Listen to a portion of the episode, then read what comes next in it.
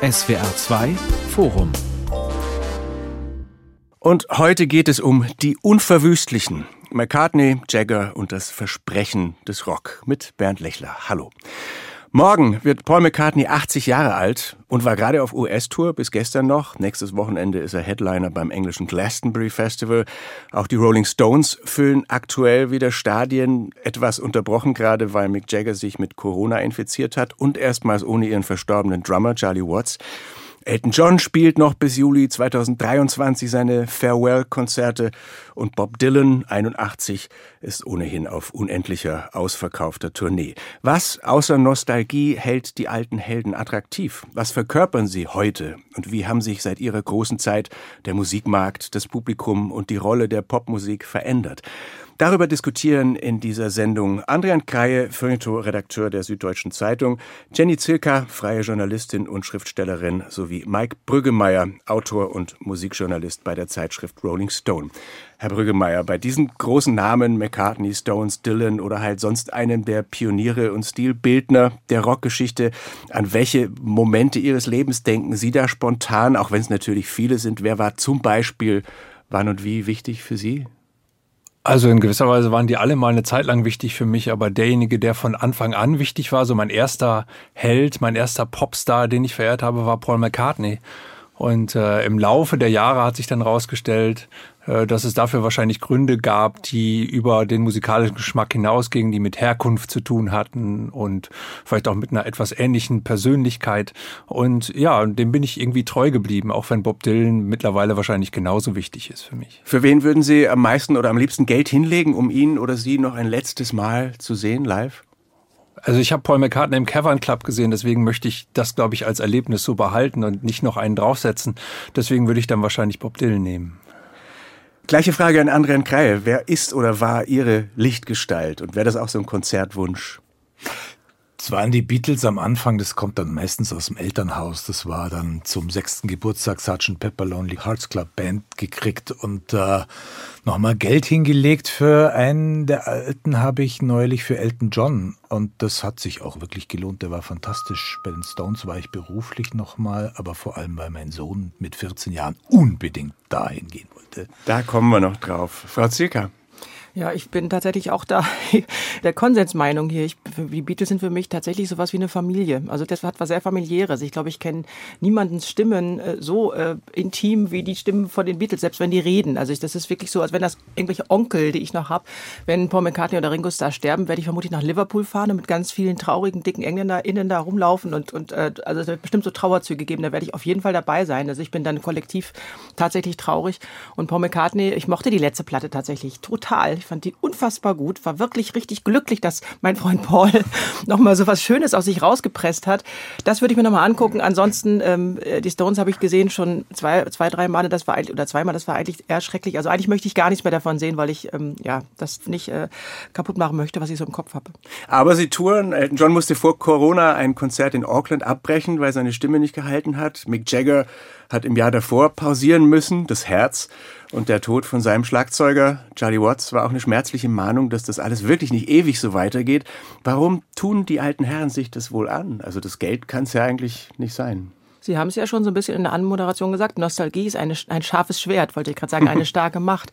Nostalgie ist wirklich ein ganz starkes Gefühl, vor allen Dingen für die Fans, die da dorthin gehen. Wir wissen da, dass es ja vor allen Dingen auch Leute in unserem Alter oder älter sind, die die äh, von früher kennen und da und sich wieder jung fühlen. Also das ist wirklich der Hauptgrund, dass sich nochmal jung zu fühlen. Ich immer wieder, wenn ich dann O-Töne von den KonzertbesucherInnen höre, sagen die das auch genau das. Ich habe mich wieder wie früher gefühlt. Es war wie früher und schon hat man gute Laune, weil man eben früher jung war und energetisch und äh, und es war schön schön es war sexy.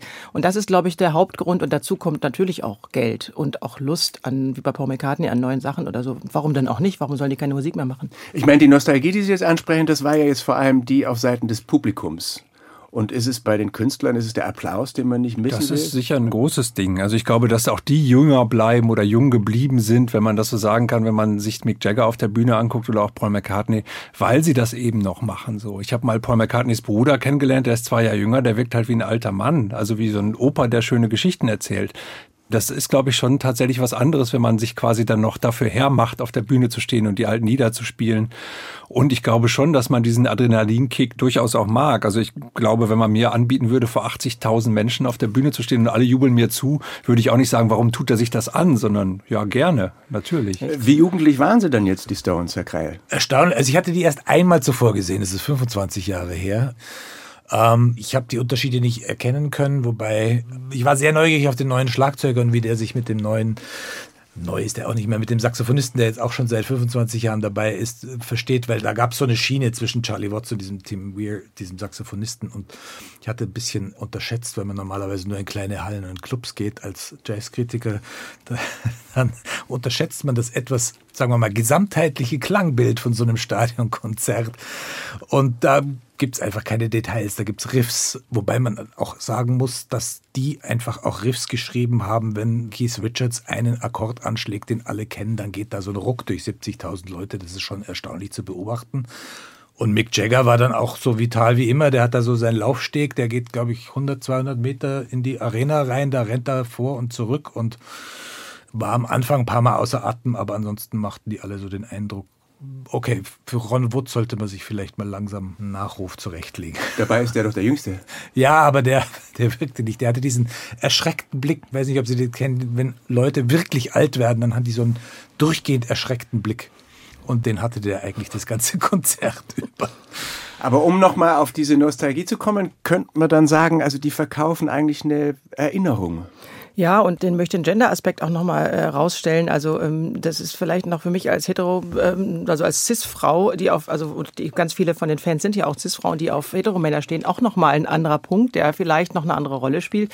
Und jetzt auch wiederum eine andere Rolle spielt, weil das eben jetzt gesetzte Herren sind. Aber der ist natürlich immer da. Rock'n'Roll basiert auf Sex. Also das ist ein ganz wichtiger Punkt, der ganz lange eine Rolle gespielt hat. Und unter dem Aspekt vielleicht auch für Heteromänner, die sich das angucken, ist das so ein bisschen so, die können ja noch, die sind ja noch da, die haben noch Energie, die laufen noch noch hin und her, die sind noch schlank. Die ganze Zeit singen die nach wie vor darüber, dass sie mit einem ins Bett wollen, auch wenn in Wirklichkeit wahrscheinlich gar nichts liefe. Ja, also selbst wenn da jetzt junge oder alte Groupies auftauchten, das wissen wir ja auch, die sind ja mit Familie auf Tour, abgesehen davon. Das ist ein wichtiger Punkt, ähm, den wir, glaube ich, auch als Publikum oder als ZuschauerInnen irgendwie gerne nochmal uns auch mit etwas Wehmut angucken oder nochmal erleben. Und dann wollte ich gerade zu dem anderen Aspekt noch sagen, was wir, äh, die Frage vorher, ähm, ich glaube, das ist Narzissmus auch teilweise. Nicht nur das Glück, äh, gesehen zu werden, sondern wenn man mit 19 bekannt wird oder mit 18 und eigentlich nichts anderes erlebt hat als dieses Feedback ich glaube, selbst wenn man gar nicht so narzisstisch angelegt ist, äh, entwickelt sich dann doch sowas wie, das braucht man dann auch tatsächlich. Also ich würde das nicht bei vielen Leuten sagen, aber ich glaube, bei solchen richtigen großen Stars, die auch viel zu früh schon, bevor sie was entwickeln konnten, Erfahrungen machen konnten, schon bekannt geworden sind, da, ähm, da würde ich mal ferndiagnostizieren, dass die alle so eine leichte Schacke haben. Und was nochmal das Musikalische betrifft, Herr Kreis, Sie haben sich interessiert bei den Stones, wie da so das Zusammenspiel ist. Aber bei den Fans im Publikum, also da sagt auch Paul McCartney, es sei schon immer schwierig, neue Songs einzubauen, weil dann gehen die Handys plötzlich runter, die mitfilmen. Und er habe sogar so einen wiederkehrenden Traum, dass er einen neuen Song spielt und dann gehen alle Bier holen im Publikum. Warum sind die allermeisten Musikfans da offenbar nicht so neugierig? Naja, ich glaube, dass es gerade wenn man zu Paul McCartney geht, da hat man natürlich einen Backkatalog, äh, gegen den man dann doch schwer angehen kann. Also einen Song wie Hey Jude hat man wahrscheinlich 500.000 Mal gehört oder so in seinem Leben und Women and Wives vom letzten Album, kein schlechterer Song, finde ich eigentlich. Den hat man dann zehnmal gehört und natürlich will man da kauft man da Erinnerungen. Man will ein bestimmtes Gefühl. Wenn man zu einem Konzert geht, dann kauft man ein Ticket zu einem Gefühl. Und dieses Gefühl wird halt hauptsächlich vermittelt über die Songs, die man kennt. Wie ist das wohl bei Dylan? Also der gilt ja als etwas unberechenbarer, auch als Live-Act. Verweigert sich der diesem Nostalgie-Business oder gibt der halt auf seine Art den Leuten, was sie das wollen? Ist auch, das ist auch Nostalgie natürlich. Also zu sagen, da steht der Unberechenbare auf der Bühne. Wobei das auch in dem Sinne nicht mehr stimmt, weil der spielt jetzt auch eigentlich jeden Abend immer die gleichen Songs auf der Tour. Da tauscht da mal einen Song aus, dann ist das schon eine Nachricht mittlerweile. Aber natürlich, wenn man sich anguckt, welche Songs er spielt, sind es tatsächlich Songs von den letzten Alben großenteils. Das ist schon erstaunlich auf eine Art. Das zeigt auch, dass er eben tatsächlich daran besonders orientiert ist, wobei natürlich diese Songs auch nostalgisch sind. Also wenn man sich Songs anhört, die auf Jimmy Reed Riffs oder so basieren, dann ist das natürlich auch eine Form von Nostalgie. Also das ist jetzt nicht, dass er, dass er sich da besonders modernistisch geben würde bei diesen Konzerten. Und ich glaube, dass die musikalische Assoziation ja auch immer abgeschlossen ist schon bei den Menschen, die dorthin gehen. Also da ist auch gar nicht mehr so viel Platz da, um sich jetzt nochmal neu so zu begeistern, weil man eben, das kennt ja jeder, es gibt diesen bestimmten Zeitpunkt im Leben, wo man halt alles aufnimmt und das dann irgendwie stark verknüpft mit den starken Gefühlen, von denen du gerade gesprochen hast. Und die sind dann für immer damit verknüpft. Das ist gar nicht so einfach für viele Leute, wenn man das nicht gerade beruflich macht, das nochmal aufzuweichen und mit neuen Songs zu überlegen. Es hatte ja in den letzten Jahren auch so das Rock-Biopic im Kino Konjunktur. Bohemian Rhapsody über Queen war ein großer Erfolg, Rocketman über Elton John. Es gab auch noch ein paar nicht so gelungene, aber ist das ein Zufall oder war da auch aus irgendwelchen Gründen die Zeit reif dafür? Ja, da gibt es ja auch ein ganzes Genre inzwischen, das sogenannte Jukebox-Musical am Broadway, das dann teilweise auch sich über die Welt verbreitet oder dann in Hamburg aufgeführt wird oder auf Tour geht. Also das sind einfach die Soundtracks für unsere Leben. Und also die Amerikaner versuchen ja alles naturwissenschaftlich zu erklären. Das hat was mit der neuronalen Plastizität des Gehirns zu tun die sich normalerweise in der Pubertät bildet. Und das heißt, bestimmte Muster werden da geprägt und diese Muster sind dann teilweise auch nur musikalischer Art. Das heißt, wenn wir jetzt die Stones hören oder die Beatles hören, die natürlich die meistgespielten Rockmusiker aller Zeiten sind, weiß nicht, Yesterday ist, glaube ich, das meistgespielte Lied in der Geschichte der Menschheit dann passen diese Muster direkt in die Muster unseres Gehirns und es löst Glücksgefühle aus.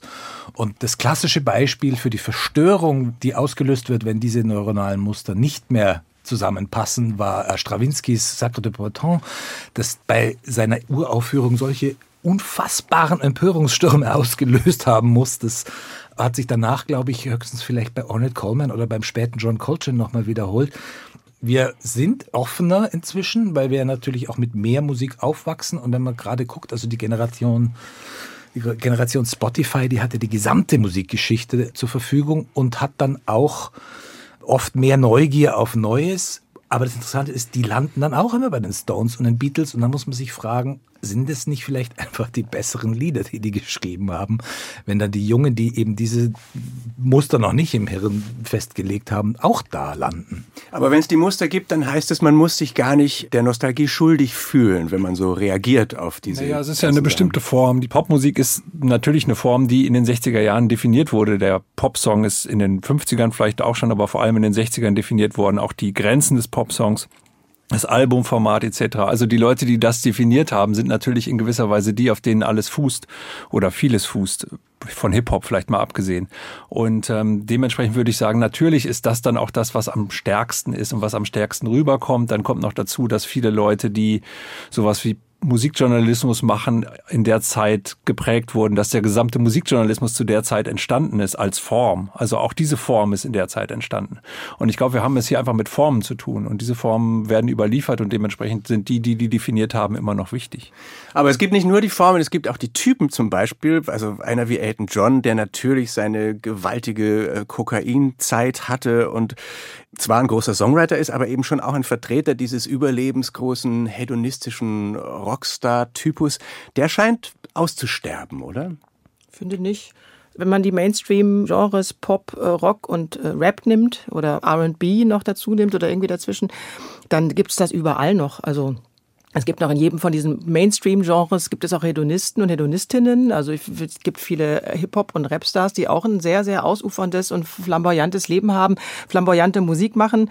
Es ist halt weiter gefächert. Dadurch, dass wir anders rezipieren und wo, wo anders rezipieren, ist es halt nicht mehr so einfach. Es gibt nicht nur eine, ein Genre und da gibt es große Stars und von denen wissen wir alles, sondern es gibt einfach im Ganzen viel mehr. Aber ich würde gar nicht sagen, dass der ausstirbt. Und wenn ich daran denke, dass so, weiß ich nicht, so, so auch jetzt immer noch DJs früh sterben wie Avicii oder Menschen irgendwie ganz klar in den Knast kommen mit irgendwelchen Geschichten. Das sind ja auch alles hedonistische und sehr ähm, rockklassische Verhaltensweisen. Aber man erlebt doch schon so einen Blick zurück ambivalenter heute, habe ich das Gefühl. Also es ist gut, dass wir die sexistischen und auch die selbstzerstörerischen Seiten des Rockmythos erkennen und in den sozialen Medien oder durch die sozialen Medien schrumpfen die Stars auch so ein bisschen auf Normalgröße. Und zugleich vermisst man so das Überlebensgroße, das Rätselhafte und wünscht sich so eine Distanz zu den Stars zurück. Wie erlebt das die Runde? Ich habe auch das Gefühl, dass natürlich so diese Überlebensgröße auch erst mit dem Alter irgendwie kommt. Also in den 80er Jahren hat niemals gesagt, dass Paul McCartney überlebensgroß ist oder Bob Dylan, sondern man hat sie eher für, naja, Has-Beens gehalten auf eine Art. Ähm, ich glaube tatsächlich, das kam dann irgendwie über Johnny Cash und den coolen Alten. Ne? Also auf einmal Johnny Cash, der auch heruntergewirtschaftet war, macht eine Platte mit dem Hip-Hop- und Metal-Produzenten Rick Rubin und auf einmal ist alt sein cool. So alt war der da noch gar nicht, wenn man mal genau jetzt sieht. Also wenn man das mit Jagger jetzt vergleicht, der war, glaube ich, Mitte 60, als er die Platte gemacht hat, aber galt als unfassbar alt.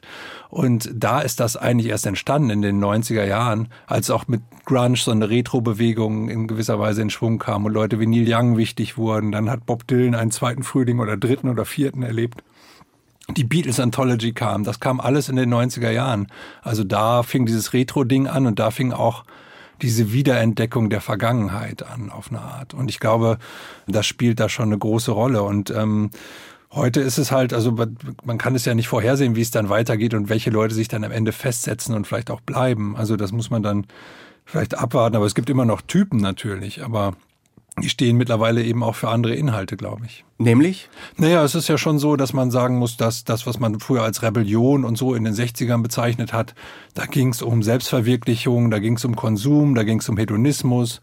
In einer jüngeren Generation geht es halt vielleicht heute eher auch um sowas wie Nachhaltigkeit und auch um Gemeinschaft und zu merken, dass eben die individuellen Freiheiten, man denke jetzt auch an Corona oder auch an die Klimakrise sicherlich, dass die eingeschränkt werden durch Dinge, die größer sind als das. Und ich glaube, da geht es dann nicht mehr nur um Selbstverwirklichung, sondern dann geht es eben darum, auch Rücksicht zu nehmen, Wokeness, Nachhaltigkeit, all der ganze Wertekanon hat sich halt verändert einfach. Und ich glaube, das ist der Grund, warum der Hedonismus vielleicht so wenn man an jüngere Generationen denkt, nicht mehr ganz so eine große Rolle spielt. Vielleicht. Aber Rebellion finde ich auch ein wichtiges Stichwort. Also, dass Popmusik nicht mehr so besonders rebellisch sei, das hört man ja schon seit den 80ern meistens als Klage.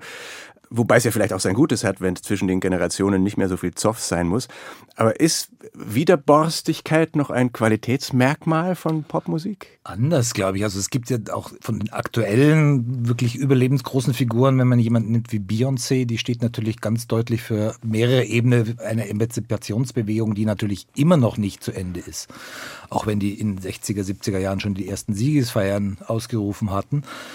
Harry Styles steht, glaube ich, auch für bestimmte Identifikationsmomente, die jetzt im Moment aktuell sind. Der von der Popband genau. One Direction kommt und der jetzt gerade überall Nummer eins ist genau. als Solist. Der entscheidende Unterschied ist, dass die Generation der 60er Jahre, die mit den Stones vor allem diesen Rebellionsgestus eingeübt hat oder teilweise auch mit Dylan, die haben ja dafür gekämpft, auf keinen Fall so zu sein und so zu leben wie die Eltern.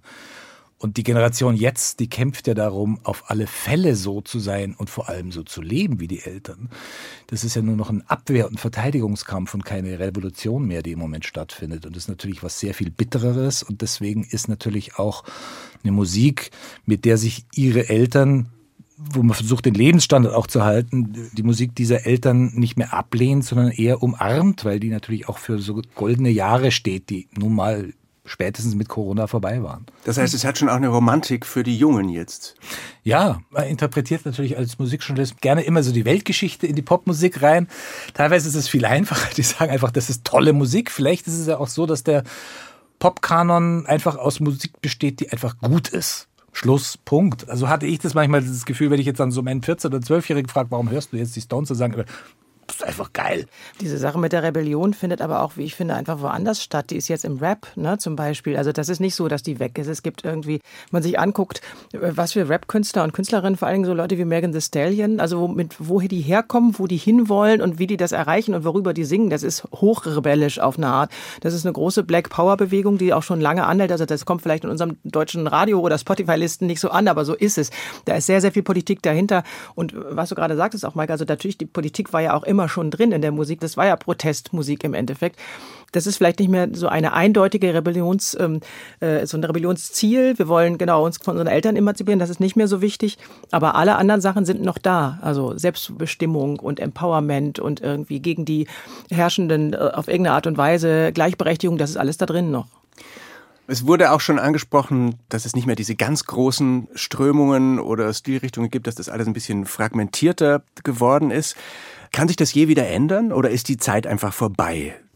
ist vorbei, würde ich sagen. Ich glaube, das bleibt jetzt so. Dafür ist man viel zu individualistisch und genießt das auch zu sehr. Und das ist ja auch eine schöne Sache, weil ich meine, es ist ja auch jetzt viel einfacher, überhaupt dahin zu kommen, Musik zu machen. Das ist, ist was sehr Demokratisches geworden. Also das hängt ja auch damit zusammen, dass dann die großen Figuren nicht mehr so da sind, weil im Ganzen, haben Sie auch gerade gesagt, einfach näher, man ist einfach näher dran. Es gibt immer wieder große Stars wie Beyoncé oder so, die dann ungefähr jeder kennt. Aber das wird so bleiben, dass man das immer kleinteiliger benutzen kann. Und schneller geworden ist es auch. Deswegen sind die äh, ganz langen Karrieren auch viel seltener geworden. Also ist es denkbar, dass Taylor Swift oder Harry Styles oder Billie Eilish oder Coldplay mit 80 oder 90 dann auf Abschiedstour durch große Stadien gehen, so um 2075 rum? Ja, warum nicht? Also ich kann mir das schon vorstellen. Ich habe jetzt schon das Gefühl, dass Coldplay eigentlich schon seit 30 hm. Jahren auf einer Abschiedstour sind. Dementsprechend geht das vielleicht auch noch so weiter. Aber ich glaube tatsächlich, dass, also gerade bei jemandem wie Taylor Swift kann ich mir gut vorstellen, die hat wirklich ein Konzept dafür, wie man im Pop altern kann. Die versteht das, wie man vom Teenie-Idol in die Wohnzimmer der mittelalten Herren kommen kann, die das auf einmal auch hören und mitwippen und so. Also das ist, glaube ich, die hat das, glaube ich, drauf und die kann auch das noch lange durchziehen und sich noch weiter verändern und ich glaube dann auch eine lange Karriere haben. Also bei Billie Eilish denke ich immer, weil die auch eine von diesen Personen ist, die so extrem jung bekannt geworden sind, also die gar nicht die Chance hatte, sich richtig zu entwickeln. Dann war schon plötzlich irgendwie, oh Gott, oh Gott, Highlife und da bin ich dann gespannt, ob die da mal so richtig ausflippt und verrückt wird und man sich Sorgen machen muss. Also ich mache mir jetzt schon manchmal ein bisschen Sorgen. Ich habe diesen Film über sie gesehen, eine ganz private Porträt und habe die ganze Zeit gedacht, oh Gott, die armen Eltern, was ist denn das? Also psychomäßig ist das ja wirklich eine Katastrophe da. Ich glaube, dass die dann vielleicht äh, länger durchhält, aber dann auf jeden Fall auch wirklich irre wird und kaputt geht und so. Wir werden dann alle später sagen, ja, ja, das liegt daran, dass sie schon so früh und so. Also wir Alten werden das dann vorausgesehen haben. Da mache ich mir ein bisschen Sorgen. Die Unverwüstlichen, McCartney, Jagger und das Versprechen des Rock, das ist unser Thema im SWR2 Forum mit den Musikjournalisten Mike Brüggemeier, mit Adrian Kreie, Feuilleton-Redakteur der SZ und mit Jenny Zülker, freie Journalistin. Die, die es geschafft haben jetzt in dieses hohe Alter, Spielen diese Themen dann auch, das Alter, der Tod, die Vergänglichkeit in den jüngeren Songs dieser Altstars und in den Shows eine Rolle? Also bei Dylan auf jeden ja. Fall, wobei das da auch schon 1997 anfing, als er auf der Platte Time Out of Mind, mit der er so zurückkam, wo dann auf einmal Alter und Tod bestimmte Themen wurden und das hat sich seitdem bei ihm ziemlich durchgezogen, wobei man natürlich auch sagen muss, dass der nie so sehr mit Jugendlichkeit gespielt hat, schon auf seiner ersten Platte ja eigentlich versucht, ein alter Mann zu sein. Von daher ist das eine ganz andere Form vielleicht auch. Bei McCartney gab es mal so eine Zeit, wo er so ein bisschen reflektierter wurde, Anfang der Nullerjahre. Das hat er so ein bisschen wieder abgelegt, glaube ich. Aber der ist halt auch jemand, der sich immer so an der Gegenwart orientiert hat. Also das war für ihn immer der Referenzpunkt. Während für Dylan immer der Referenzpunkt die Vergangenheit war, war für äh, McCartney der Referenzpunkt immer die Gegenwart. Und dementsprechend ist es, glaube ich, bei dem ein bisschen anders. Bei den Stones, die haben ja schon ewig keine keine Lieder mehr aufgenommen, schon über 20 Jahre, außer alte Blues-Songs. Aber das ist natürlich vielleicht auch ein Statement zu sagen, okay, das ist quasi unser Alterswerk, alte Blues-Songs zu spielen. Also ja, ich denke schon, dass es das gibt. Manche machen da aber auch so ein Genre. Also es gibt ja schon Musiker, die dann sozusagen mit ihren Fans erwachsen und alt werden. Frank Sinatra hat mit 50 sein Album September of My Years aufgenommen, ein grandioses, melancholisches Album über das Älterwerden und George Michael hat Older aufgenommen, genau an dem Punkt, an dem sich seine Fans, so mein Alter, in dem Punkt, wo man sich zum ersten Mal Gedanken darüber gemacht hat, ob man jetzt doch wirklich älter wird, kam halt Older raus. Machen nicht alle, aber wenn sie es machen, ist es dann teilweise auch wirklich für die Leute, die sie lange begleitet haben, sehr berührend. Aber die Frage ist natürlich, wie sehr ein großes Publikum das interessiert. Ich meine, wie ist denn das Verhältnis des Pop oder der Rockmusik zu Altern, Tod, zu Langlebigkeit auch? Weil Popmusik hat ja schon immer mit dem Neuen, mit dem Jetzt, mit der Jugend zu tun. Hatte zumindest. Also das ist immer noch der Mythos vom Pop. Also ich glaube, mittlerweile hat der Pop, dadurch, dass eben die Pop-Fans auch gealtert sind, genauso viel mit Nostalgie zu tun und mit Erinnerung zu tun und ist eben der Erinnerungsspeicher der zweiten Hälfte des 20. Jahrhunderts und auch wahrscheinlich noch der Jetztzeit. Genau, Pop ist überhaupt nicht mehr ähm, äh, modern. Pop ist tatsächlich eine altmodische Musik auf jeden Fall. Was jetzt heiß und modern und komisch ist, sind eben ganz, ganz abgefahrene Hardcore-Elektronik-Geschichten oder eine Art von Punk, die wirklich da ist, um was kaputt zu machen und um was gegenzuspielen. Aber das ist nicht mehr der Pop. Es gibt ja inzwischen sogar Popmusik, die man erst als Erwachsener anfängt zu hören. Also diese klassische was so belächelnd als Dad Rock bezeichnet wird. Wilco zum Beispiel ist, glaube ich, eine Band, die fängt man frühestens mit Mitte 30 an zu hören und zu mögen. Und es hat sich aber in der Wahrnehmung schon was verändert. Oder liegt das daran, dass jetzt die bahnbrechendste Generation alt geworden ist und ihre letzte Runde dreht und dass es eben dadurch so von Ü70-Stars wimmelt? Ich meine, der Buena Vista Social Club in den 90ern war noch eine Sensation. So alte Leute auf der Bühne und jetzt sind die überall. Aber es gibt eine Tour-Doku über die Wings, also Paul McCartneys Band aus den 70ern von 1974, 75 wo ja gefragt wird, ob er mit Mitte 30 wirklich noch auf der Bühne stehen will. Also ich glaube, ähm, und dann sagt er, ja, du kannst ja mal gucken heute Abend, ob es dir gefällt. Also ich glaube, diese Grenzen haben sich einfach verschoben, dadurch, dass eine Generation oder die Generation, die eben das, was wir heute als Pop bezeichnen, maßgeblich mitdefiniert hat, älter geworden ist. Und dementsprechend, ja, gehen wir da weiter und Pop ist auch Alter. Man muss mal gucken. Also der Pop ist ja noch nicht so alt. Also die erste Generation tritt jetzt sozusagen ins Greisenalter. Der Jazz hat das ja schon zweimal durchgemacht. Aber Jazz war immer schon auch total akzeptabel für, also man konnte es immer als alter Mensch immer schon hören. Ne? Ja, wobei es gab dann immer diese Phasen, dass eben zum Beispiel die, erst die Swing-Generation und dann die Bebop-Generation wurden dann, wenn sie es überlebt hatten, äh, alt. Und dann gab es immer diese Schübe der sehr konservativen genau. Retro-Bewegungen und auch Dixieland und daraufhin gab es dann oft dann sozusagen musikalische Gegenbewegungen. Im Moment haben wir ja auch eine Phase, wo der Jazz wieder extrem relevant und jung und auch sehr politisch ist, weil die Generation der 50er Jahre Stars jetzt nicht mehr lebt oder in das Alter kommt, wo sie nicht mehr spielen können. Und vielleicht macht der Rock das auch durch. Im Moment gibt es dann vielleicht die große konservative Phase mit den Retro-Bands und den großen Touren der Altstars und dann kommt wieder was Neues. Aber ich würde doch gern auch noch mal auf die Typen zurückkommen oder auf die die Haltungen, die Positionen, die die Alten ja immer schon auch noch ein Stück weit verkörpern. Gerade einer wie Mick Jagger. Also so ein Motto wie Live Fast, Die Young aus den 60ern, das gilt heute nicht mehr als cool oder so. Naja, das hat Mick Jagger auch nicht so richtig eingelöst, muss man sagen. Ähm, abgesehen davon ist Dass er jung gestorben ist, meinen Sie? Ja, ja, ja richtig. Ja. Also abgesehen davon ist natürlich diese Glorifizierung von Drogentod auch irgendwie immer schon ein bisschen blöde gewesen. Es ist natürlich eigentlich viel interessanter, was passiert, wenn die Leute weitermachen. Ansonsten ist da halt ein Mythos, klar. Aber was, was passiert, wenn man über diesen Mythos, was, was macht ein Paul McCartney, wenn die Beatles vorbei sind und er hat dann noch 50 Jahre Karriere vor sich? Also das ist ja eigentlich sehr viel interessanter und auch, also menschlich interessanter als dieser, dieser Mythos, von denen es dann ja auch einige gibt, aber ich weiß nicht, ob das, ob das jetzt wirklich noch so eine große Rolle spielt. Ich glaube tatsächlich, das Weitermachen ist das Interessantere. Und die, es ist, ist auch, das Publikum ist ja auch nicht mehr so extrem auf Drogen abonniert. Also die, von, die sind ja auch dann oft sehr gesund und wollen eigentlich was ganz anderes. Also wollen gar nicht unbedingt, dass da jemand ihnen sofort erzählt, wie viel Drogen man am besten nehmen sollte. Ich glaube auch, dass das schon immer noch werden viele Drogen überall konsumiert. Das ist aber eben vielleicht nicht mehr, man muss es nicht mehr so ausstellen. Ja, also das ist, das hat auch tatsächlich damit zu tun, dass solche Sachen so, so Abstürze wie Amy Winehouse oder so dann doch ziemliche für ziemlich viele Menschen ein ziemlicher Knaller waren. Also da war ja ganz deutlich zu sehen, da hat sich jemand wirklich auf der Bühne quasi totgesoffen. Und das äh, hat nicht dazu beigetragen, dass man das, es wurde das war natürlich dann auch im Nachhinein glorifiziert, aber trotzdem war es ein richtiger Schocker, also war ein richtiges Trauma. Und ich glaube, das ist tatsächlich, auch wenn es immer noch sehr viel Drogen gibt, das kriegen wir ja mit, weil es sterben ja auch noch Pop- und Rockstars jung. Das äh, vielleicht nicht so ganz groß, aber immerhin wird es noch viel konsumiert, aber es gehört nicht mehr unbedingt als wichtiges Merkmal zur Beschreibung eines Rockstars dazu, würde ich sagen. Es gab ja auch schon vor 20 Jahren, glaube ich, einen Song von Robbie Williams, der irgendwie hieß I hope I mhm. get old before I die. Also mhm. quasi die Umkehrung dessen, was The Who gesungen haben. Ja. Hat das vielleicht auch mit einer gewachsenen Transparenz zu tun? Also zum Beispiel mit den sozialen Medien und diesem näher Zusammenrücken der Fans und der Stars, dass man mehr so die traurigen und abschreckenden Seiten mitkriegt, wenn, wenn jemand abstürzt, als bei Jim Morrison oder, oder Janis Joplin? Die reden auf jeden Fall mehr drüber, ne? Mhm. Also die erzählen, ihre psychische Gesundheit wird einfach auch, ähm, ist auch, da schämt man sich nicht mehr für. Man kann also sagen, mir geht's nicht gut. Vielleicht deswegen auch Transparenz stimmt, ja. Und, und das Jugend, also diese scharfe Grenze zwischen Jugend und Alter wird jetzt auch woanders gezogen. Also das hat nichts mehr mit Drogen zu tun. Drogen sind ja teilweise auch wirklich Dinge, die die Alten gemacht haben und das hat man hinter sich, aber das kommt jetzt eher so im Sport. Also es gibt so diese ganzen Extremsportarten, wo dann wirklich die Grenze auch noch biologisch zementiert wird, also in Parkour oder auch in, in Kampfsportarten oder bei Skateboard. Also es gibt ja nichts armseligeres als einen 15-Jährigen auf dem Skateboard. Ganz egal, ob er das mal wirklich gut kannte, das funktioniert nicht mehr, die bewegen sich nicht mehr so und das ist ganz interessant, weil da auch eine Sub- und Jugendkultur entstanden ist, die auch schon inzwischen in die Mode geschafft hat, schon lange.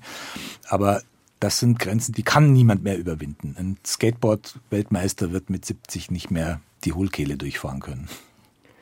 Was haben denn die Alten sozusagen ähm, kreativ zu bieten. Wir hatten es schon davon, dass das letzte Album von Paul McCartney toll war dass die Stones schon seit Jahrzehnten sich dazu nicht mehr viel aufraffen. Oder auch ein Billy Joel, der hat es auch längst aufgehört. Dylan macht immer noch weiter. Also wie, wie indirekt proportional oder eben nicht ist dieses Verhältnis zwischen Kreativität und Alter? Ich glaube, einige von denen haben wirklich einfach alles gesagt. Da ist einfach nicht mehr viel drin. Also ich habe leider, ähm, äh, also habe ich das eigentlich, das Paul McCartney war eine Ausnahme, deswegen war ich auch so hoch erfreut, weil ich das nicht, also ich, da habe ich wirklich mich richtig für den gefreut, wie gesagt, weil ich auch noch so ein familiäres Verhältnis zu ihm ähm, empfinde.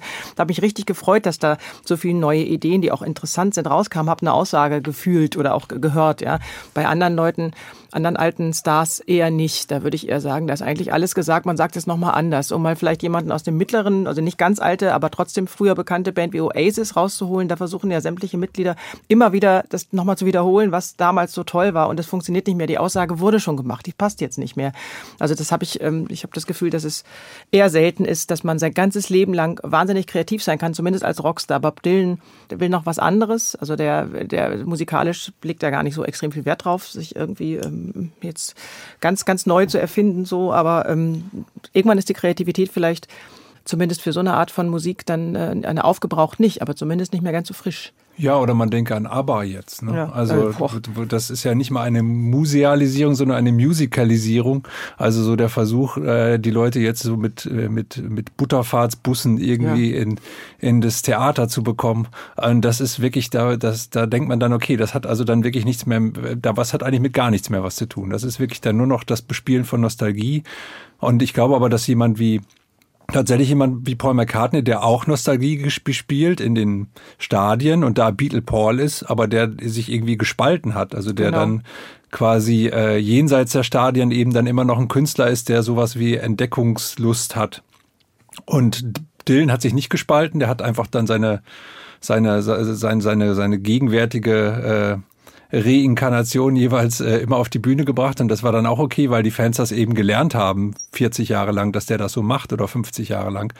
Ähm, und ich glaube einfach, dass, dass ähm, das, das können nicht so viele. Also irgendwann ist tatsächlich alles gesagt. Irgendwann ist die Form des R&B, in dem äh, äh, Frauen angebetet werden etc., wie die Stones es machen oder indem man sich in so einer Macho-Pose wirft, irgendwann ist die auch zu Ende erzählt, glaube ich. Und es ist dann schwer, also ich kann mir das irgendwie nicht vorstellen, dass die Stones sowas wie ein Alterswerk in dem Sinne machen, in dem klassischen Sinne.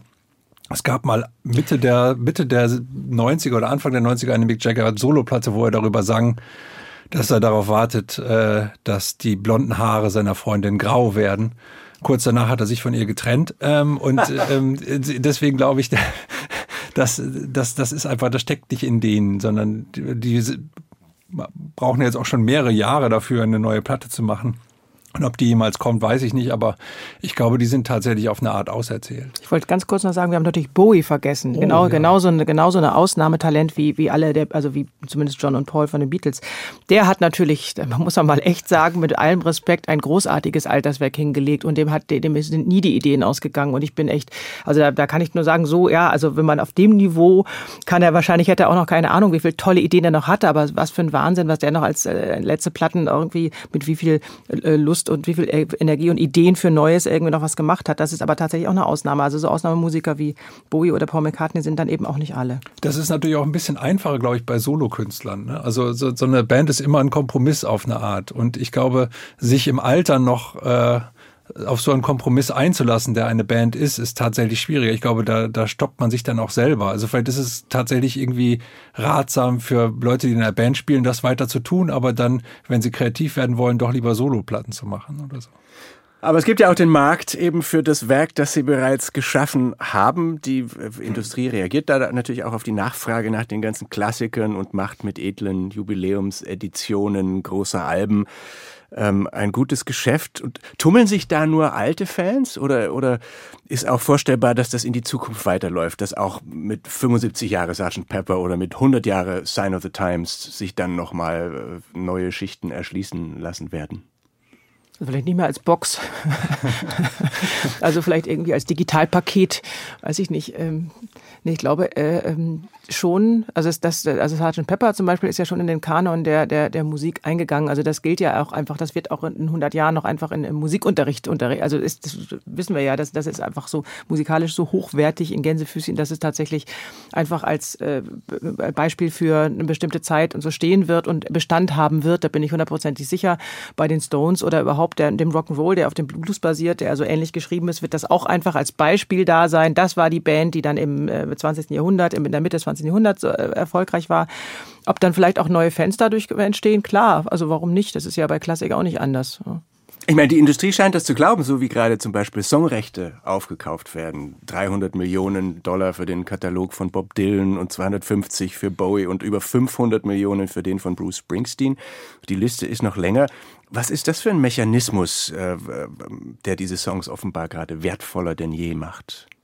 Das sind, glaube ich, Börsenmechanismen. Das ist so wie, wie, wie Termingeschäfte auf, keine Ahnung, die Weizenernte irgendwo. Äh, und wenn man Pech hat, gibt es eine Dürre oder einen Krieg. Und wenn man Glück hat, dann äh, übersteigt. Also das sind so Wetten auf die Zukunft, bei denen ich immer das Gefühl habe, die Stars wissen genau, da müssen sie jetzt nicht mehr mitwetten, sondern können einfach mal einmal noch einmal groß abholen und dann hat sich das Thema erledigt. Und das ist natürlich auch auf die, eine Zukunft von so unfassbar unterschiedlichen Vertriebswegen ausgelegt diese Boxen sind so kleine Liebhabernischen, aber die Vertriebswege, die natürlich interessant sind für solche Songrechte, sind die Werbung, sind das Kino äh, oder, oder beziehungsweise der Film, wo, wo auch immer der gespielt wird. Und die Möglichkeit, solche Songrechte auszuwerten, werden immer größer und immer vielfältiger, trotz dieser ähm, Tantiemenvernichtungsmaschinen wie Spotify oder, oder Apple Music, die ja eigentlich nur noch Geld in die äh, Digitalkonzerne äh, fließen lassen. Aber das ist relativ komplex und, glaube ich, wirklich eine Wette auf eine Zukunft, die wir noch gar nicht so richtig auf dem Schirm haben. Ich kann mir auch vorstellen, dass solche Filme wie Licorice Pizza von Paul Thomas Anderson, der ja im Prinzip durch den Score, also durch, durch, durch Musik, die er eingekauft hat, die sehr teuer war natürlich, die Rechte an den Songs, die er hat, er beschreibt ja ein ganz, ganzes Jahrzehnt in, in dem Film, dass solche Filme, die quasi die Musik noch stärker als vorher nutzen, um damit richtig auch eine Geschichte zu erzählen, dann auch, wenn diese, diese Rechte jetzt anders zu kaufen sind, auch ähm, tatsächlich noch, noch viel häufiger kommen. Also erstmal immer mehr die Musik, das war ja früher unheimlich teuer. Man konnte ja jahrzehntelang bekannte Songs, Beatles, Stones oder so, kann man ja eigentlich gar nicht benutzen, wissen wir ja. Also Beatles haben ja nur in Ausnahmefällen mal irgendwie, ne, sogar bei, bei dem Yesterday-Film gab es einen Song, den die, äh, wo sie die Rechte verkauft haben. Alle anderen Sachen waren Coverversionen und die waren teuer genug. Und wenn das jetzt, wenn sich das ändert, so generell, dann kann man natürlich daraus ähm, auch ganz andere Filme ähm, damit auskleiden. Und das äh, ähm, es kommt auf jeden Fall noch dazu, das glaube ich auch. Ja, und, und dann kommt noch dazu, dass wenn man seine Rechte an Hypnosis verkauft zum Beispiel, dann hat man ja auch noch, man lebt noch vielleicht vielleicht 10, 15 Jahre. In der Zeit hat man wirklich ein gutes Leben und man hat das jemandem verkauft, der sogar irgendwie ganz, mit dem man vertrauen kann, ja, wo man sagen kann, okay, also das wird schon, in meiner Lebenszeit wird die Musik auf jeden Fall nicht für, irgendein, für irgendeine Werbung für Autos benutzt oder so, ja. Also Hypnosis ist, ist, gerade ein großer rechter Händler. Ja, die sind, die kommen aber aus dem, kommen also aus so einem, aus so einem linken äh, äh britischen äh, ähm, ähm, Design und, und, und Kunstumfeld. Also da würde ich mir auch als alter Künstler überlegen, na ja, so, warum jetzt nicht, wenn diese netten Freunde, die ich schon so lange kenne, so das, das, das mir versprechen und ich kriege nochmal richtig Geld, Welt. Und dann ein klassisches Beispiel ist jetzt dieser neue Erfolg von Kate Bush, die plötzlich wieder an, den, an der Spitze der Charts weltweit ist, nur äh, weil sie in Stranger Things auftauchte, in dieser, dieser Fernsehserie. Und da aber dann auch eine neue, eine neue Zuhörerschaft gewinnen konnte. Die bei Stranger genau. Things, glaube ich, eher so 15 bis 25 oder so in die Richtung. Und die hören jetzt alle Kate Bush. Und äh, also mein, mein 14-jähriger Sohn sagte neulich ganz, eigentlich leben wir wieder 1986. Kate Bush ist Nummer eins, Top Gun ist in den Kinos die Nummer eins und wir haben wieder Kalten Krieg mit Russland. Stimmt, Stimmt aber das ist aber auch ein, ein Punkt. Also ich meine, bei den äh, bei Stranger Things, also diese Rechte für Fernseh- und, und äh, Streaming-Ausstrahlung sind dann noch anders, beziehungsweise kosten kaum was und also bei Streaming nicht, aber bei Fernsehen. Aber genau das, also immer mehr wird sich Musik noch mehr durchsetzen. Also Songs aus Jahrzehnten werden immer mehr benutzt werden, um, um die Narrative von Filmen oder Serien anzureichern. Das war früher unheimlich schwierig, weil es eben so teuer war und dadurch, dass diese Rechte jetzt alle plötzlich irgendwie äh, äh, äh, eventuell available sind, wird sich das noch mehr, wird das einfach mehr benutzt werden. Und das ist ja also für sich erstmal wertfrei, kann man machen. So, also das ist natürlich einfach dann auch eine nostalgische Kulisse wieder in dem Fall. Also okay. da sind wir wieder dabei, dass eben Pop längst nicht mehr nur im Jetzt ist, sondern Zum, eben ja. tatsächlich Erinnerungen triggert hauptsächlich. Oder eben eben Bilder erklären kann, also ja. Situationen oder oder Zeiten oder eben erklären eine Zeit, genau, eine genau. Zeitgeschichte, genau. Ein, ein bestimmtes Gefühl einer Zeit, genau. eine Atmosphäre. Wobei bei Kate Bush dann schon, äh, also musikalisch betrachtet jetzt erfreulich oder bemerkenswert zumindest ist, ähm, dass die ja auch 1986 schon ganz anders klang als alles, was damals in den mhm. Charts war. Und jetzt schafft sie das tatsächlich ein zweites Mal. Ich freue mich auch sehr für sie, die ist ja toll. dieser Begriff der Retromania, den hat der britische Musikautor Simon Reynolds, ich glaube schon vor zehn Jahren geprägt und eben die These aufgestellt, dass wir in einem Popzeitalter der Erinnerung leben. Wir sprechen jetzt da gerade davon die ganze Zeit mit Reunion-Touren alter Bands, eben Wiederveröffentlichungen alter Alben plus Archivmaterial und mit stilistischen Retro-Moden. Heißt es, dass wir uns, dass das jetzt tatsächlich so die Hauptströmung in der populären Musik ist? Naja, zumindest sind die Leute, die das konsumieren, diejenigen, die am liebsten noch Geld für Popmusik ausgeben. Ich glaube, das ist schon der eine Grund. Und der andere Grund für das, was man vielleicht Retromania nennen kann, ist halt, dass wir mittlerweile alle ein riesiges Archiv äh, an ein riesiges Archiv angeschlossen sind, nämlich an die Streamingdienste. Also früher war es so, man musste gucken, man hat so und so viel Geld zur Verfügung im Monat, dafür kauft man sich die und die Platten und man kauft sich am besten die neuesten Platten, damit man mitreden kann. Und heutzutage kann man eben sich durch die gesamte Popgeschichte hören für die 10 Euro oder was, die man im Monat dafür bezahlt. Oder wenn man bei YouTube umsonst äh, sich äh, bedienen will, kann man das auch tun. Also ich glaube einfach, dass dass wir an dieses riesige Archiv angeschlossen sind, ist eben auch ein Grund dafür, warum die Vergangenheit mittlerweile immer auch in Konkurrenz zur Gegenwart tritt und andersrum. Das vermischt sich immer, genau. Ja. Die Grenzen sind nicht mehr da. Das finde ich auch. Also das, man kann gar nicht Retromania sagen, weil es gar nicht unbedingt mehr Retro ist. Also weil das auch nicht als Retro wahrgenommen wird oder ganz, ganz minimal dann doch ein Gefühl von früher. Aber trotzdem ist es, es ist immer alles gleichzeitig da. Ja. Und es gibt ja auch mehrere Formen der, dieses, dieses Rückblicks, also die, die Nostalgie äh, für die eigene Jugend ist eines, aber es gibt ja dann, die Amerikaner haben ein sehr schönes Wort, das ist noch nicht so richtig, Anemoia nennen sie, das ist die Nostalgie für eine Zeit, die man selber gar nicht erleben konnte. Ich befürchte, das wird jetzt immer stärker werden, weil natürlich für die Generation, die jetzt jung ist, äh, wird es ja auch immer herber und immer härter werden. Und deswegen so die Erinnerung an die 60er, 70er, 80er Jahre, die dann auch im Kino immer in so goldenem Licht ähm, inszeniert werden, die wird, glaube ich, noch immer stärker und wird immer ein stärkeres äh, äh, Absatzgebiet sein. Wir können ja noch dann äh, den, den Nachwachsenden äh, einen, einen Tipp mitgeben, ähm, welches uralte Album oder welche Band äh, sollte man sich unbedingt mal anhören, weil solche Musik heute einfach nicht mehr gemacht wird. Ich habe, ähm, es, gibt, es gibt eine neue Platte von äh, Arthur Brown, der, der damals, der damals ja. The Crazy World of Arthur Brown hatte. Und deswegen, also wenn jemand äh, tatsächlich The Crazy World of Arthur Brown nicht kennt, würde ich das auf jeden Fall empfehlen. Also die, die alte Platte, aber auch die neue ist erstaunlich großartig. Also die kommt jetzt gerade, also finde ich, finde ich mal schön, dass jemand, auch so ein uralter, psychedelischer äh, englischer Herr. Den gar niemand mehr auf dem Zettel hatte, ne? Ja, also der, der hat die ganze Zeit weitergemacht, hat sich einfach gar nicht verändert. Ja, läuft also immer noch mit so komischen, verrückt bekloppt äh, Sternen geschminkten Gesicht rum und so. Und ich finde das also ähm, ganz schön. Und das ist, ich finde es nicht nostalgisch, ich finde es immer noch sehr energetisch. Ja, ich finde ja immer bei dieser ganzen Retro-Diskussion werden die Kings immer übergangen. Ähm, eine Band, die genauso wichtig ist wie all die anderen und genauso unterhaltsam ist und auch in die Zeit heute noch passt, gerade wenn man sich so die Platten von, sagen wir mal, 1965 bis 1971 oder so anguckt, die die gemacht haben. Aber irgendwie, aus irgendeinem, ich habe mal Ray Davis getroffen, der auch so ein bisschen bitter darüber war und so ein bisschen wirkte wie der Walter Kempowski des Pop, der immer meinte, er wird nicht genug gewürdigt. Und ich habe das Gefühl, ähm, das wäre eine Band, die sollte man sich vielleicht nochmal anhören. Vor allem die Platte Muswell Hillbillies sollte, sich, sollte man sich nochmal anhören. Little Feet war die Lieblingsband der 80er Pop-Intellektuellen. Die kann man wieder entdecken. Da steckt ganz viel drin und ganz viel Amerika. Und ansonsten glaube ich, wenn Kinder das Amerika verstehen wollen, das wir so geliebt haben, klar, Dylan gibt's immer, aber The Band, The Band war die Gruppe, die den Amerikanern das Gefühl des Amerikanischseins am direktesten vermitteln konnte und das können sie auch uns. Was man auch nicht fehlen darf, ist Funny. Frauenrockband aus den 60ern, die ich großartig finde. Also, also von wegen vergessen, nicht mal vergessen, also diese haben, die waren so unbekannt und das ist so eine großartige Band, eine der ersten äh, All-Female Rockbands, also Funny mit A tatsächlich. Äh, ja, genau mit A. Und das ist eine, das, die kann, möchte ich auch, also die müssen ganz dringend mal wieder, wieder entdeckt werden. Das ist ja, finde ich ja sowieso ganz interessant, dass es tatsächlich auch die Möglichkeit gibt, Pop nochmal neu zu erzählen. Also dass heute Sachen, die für uns heute Household Names sind, wie Nick Drake oder so, ähm, dass die tatsächlich damals eben zu der Zeit, als sie als sie gewirkt haben, vollkommen unbekannt waren. Also es gibt auch die Möglichkeit, mhm. Pop nochmal neu zu erzählen, Pop vielleicht auch nochmal neu zu erzählen, äh, in einer anderen Perspektive als der der Superstars. Also das ist, glaube ich, was, was man auch immer noch, also wir können auch die Vergangenheit nochmal neu entdecken und dann ist es eben keine Nostalgie, sondern es ist irgendwie eine Form von Forschen und Vergegenwärtigen. Die Unverwüstlichen. McCartney, Jagger und das Versprechen des Rock. Darüber diskutierten heute im SWR2 Forum Mike Brüggemeier, Autor und Musikjournalist beim Rolling Stone, Adrian Kreie, Feuilleton-Redakteur der Süddeutschen Zeitung sowie Jenny Zülker, freie Journalistin und Schriftstellerin. Ganz herzlichen Dank an die Runde. Ich bin Bernd Lechler. Tschüss.